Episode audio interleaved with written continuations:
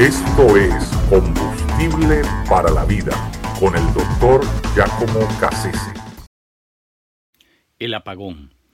El 13 de julio del 1977 ocurrió algo inesperado en la ciudad de Nueva York. Y es que hubo un gran apagón, eh, lo cual eh, hizo posible que se desatara dentro de la ciudad algo insólito. Y es que la ciudad, eh, ¿verdad? Se vino abajo prácticamente. muchas cosas dejaron de funcionar, de operar, pero no solamente eso comenzaron a experimentar una gran cantidad de, saqueos, eh, a delinquir en, formas diversas.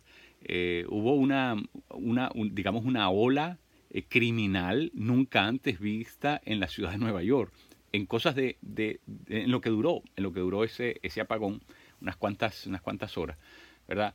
Algo impresionante. En ese entonces el presidente era Jimmy Carter y se pronunció, ¿verdad? Obviamente diciendo que eh, el resultado de lo que había pasado era, eh, bueno, fruto de que mm, había mucha gente en la ciudad de Nueva York que no tenían empleo, no tenían trabajo. Eh, muy curioso porque las estadísticas que se reportan de ese mismo día eh, de todas las personas que comenzaron a ser detenidas, que eran muchísimas, más que, más que, lo, más, más que lo que era posible eh, ¿verdad? arrestar y, em, digamos, procesar y, por supuesto, mantener en custodia en, una cárcel. Sin embargo, se, se, verificó la estadística y el 45%, es decir, casi la mitad de los que fueron arrestados sí tenían trabajo. Y, muchos de los otros, aunque no tenían trabajo, eh, gozaban de los beneficios del welfare.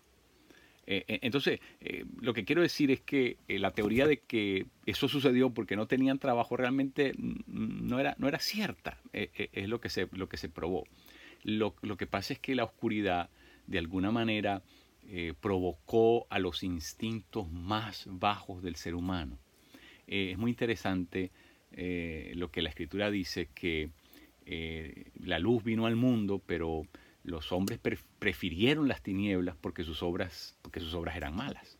Así que, eh, eh, el que el que anda en, en, lo malo, el que tiene la oscuridad por dentro, el que tiene el apagón por dentro, cuando ve el apagón afuera, se siente en casa, se siente bien, siente que eso es su gran oportunidad. Es decir, la oscuridad llama a la oscuridad.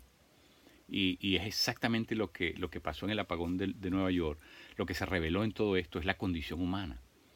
Eh, es que la gente no hace cosas malas porque tenga necesidad de hacerlas. Es porque disfruta hacerlas. Es porque quieren hacerlas.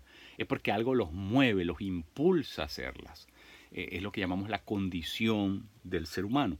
Eh, muy interesante que San Agustín en sus confesiones, una de las cosas que, que dice, ¿verdad?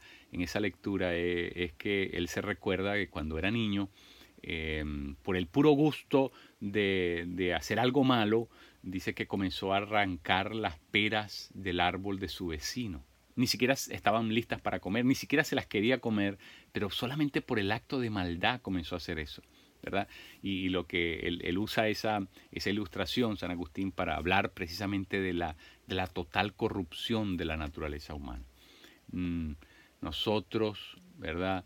Eh, tenemos unas tendencias y cuando las condiciones eh, se dan para que eso se manifieste, para que eso se salga fuera, entonces mm, mm, pareciera que el ser humano aprovecha para darle rienda suelta a esos deseos, pasiones que han estado reprimidas, que han estado represadas ahí en el interior de su ser.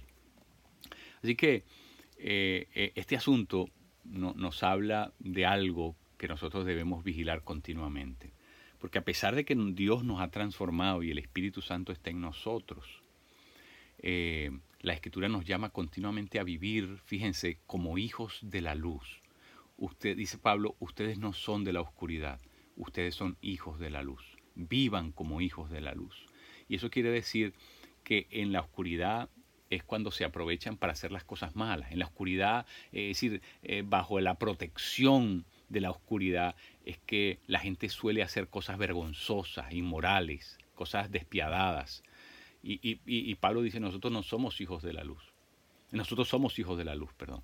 No somos hijos de la oscuridad. Y por lo tanto, por lo tanto nuestra conducta tiene que ser diferente.